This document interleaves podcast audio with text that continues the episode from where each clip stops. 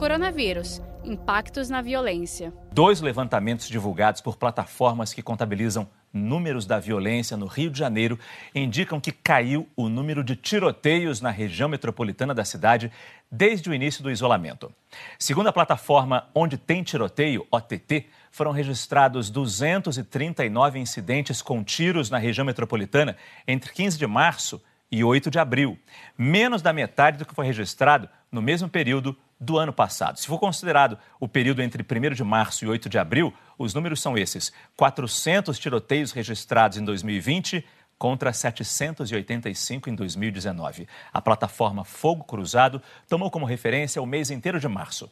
Em 2020, segundo esse levantamento, foram 446 incidentes com tiros, com 146 baleados, 54 mortos. Em 2019, tinham sido 795 tiroteios, 357 baleados e 129 mortos.